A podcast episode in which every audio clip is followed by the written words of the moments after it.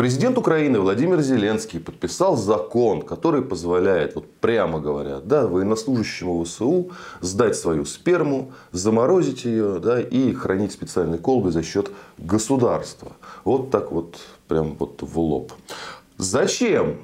Ну, понятно зачем. Да? Потому что Украине очень нужны солдаты. Да? И в армию сейчас всех уклонистов, всех скептиков, всех беглецов пытаются призывать ну, со, с помощью как бы всего инструментария, который есть. Да? И вот это вот со спермобаком, извините, это такая как бы ну, понятного посыла замануха. Да? Если ты на фронте погибнешь или какую-то травму получишь, такую серьезную в плане невозможности отцовства, да, то это не значит, что твой род прервется. Да. Дети у тебя будут. Вопрос в том, кто Вопрос в том, кто это семя востребует, кому оно пригодится, это как бы отдельная история. У меня ответов нет, да, и все ассоциации уходят куда-то туда. Вот во времена нацистской Германии там тоже была практика эсэсовцы, да, офицеры СС, отборные перед отправкой на фронт вместе с членами Союза немецких девушек, так сказать, зачинали под государственным оком настоящих арийских детей будущей немецкой нации. Да, потому что эсэсовцы это же проверенные арийцы.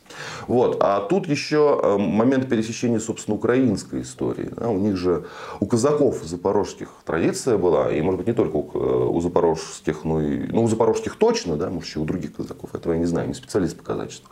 Но вот была традиция, что младшего сына, например, последнего сына, единственного сына, э, войска не брать.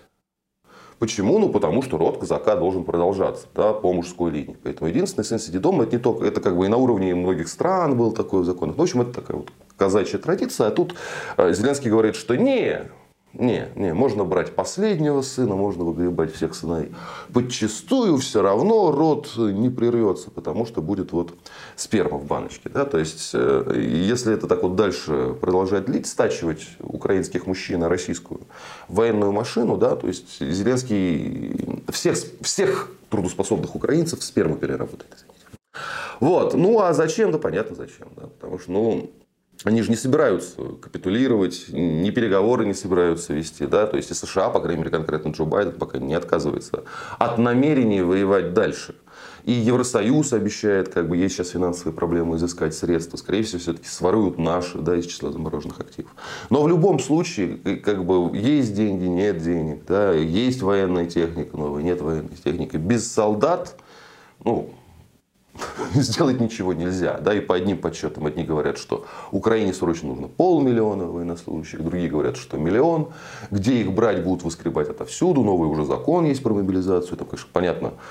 Те категории, которых не призывают, они как бы сократились там, по возрасту, по другим параметрам. Ведутся переговоры со странами Запада, куда огромное количество украинских мужчин мигрировало на, на фоне там, «отдайте нам их назад». Они бегут от э, священного права защищать родину. А, говорят, особенно в Германии много. Но это речь как бы о сотнях тысяч человек. Да? Ну, то есть, вот будут брать всех. Ну, понятно, с продолжением практики Вентилова, где угодно, от э, качалок да, до супермаркетов. Будут набирать людей, потому что вот ну, настолько вот они упрямые. Это если провал э, украинского контрнаступления в этом сезоне не означает пересмотр плана. Будут новое контрнаступление. Я думаю, что военные поставки страны Запада, страны стран НАТО поставлены в прямую зависимость от того, э, сколько человек Украина сможет поставить еще под ружье. Да, вот сможете еще миллион, полмиллиона, да, дадим вам там, дополнительных танки на новую попытку. Да. Это, но это уже прогноз на 2024 год. Так что, ну, если вы думали, что э, все закончилось, нет, в следующем году все еще продолжится. Хотя, возможно, вот то, что военные эксперты говорят, что не в следующем году все-таки, да, а скорее в 2025, потому что восстановиться э, вооруженные силы Украины не смогут э, так быстро. Да, и в плане оснащения техники, там уже под завязку все. В общем, ну, в 2025 в начале можно ждать. Да, вот сейчас будут грести всех, кого поймают. Самое интересное, конечно, когда дойдет до высылки из Евросоюза. Вот там мы, конечно, посмотрим. Будьте здоровы, подписывайтесь на наш канал. И кому больше нравится в формате подкастов, в этом формате мы тоже есть.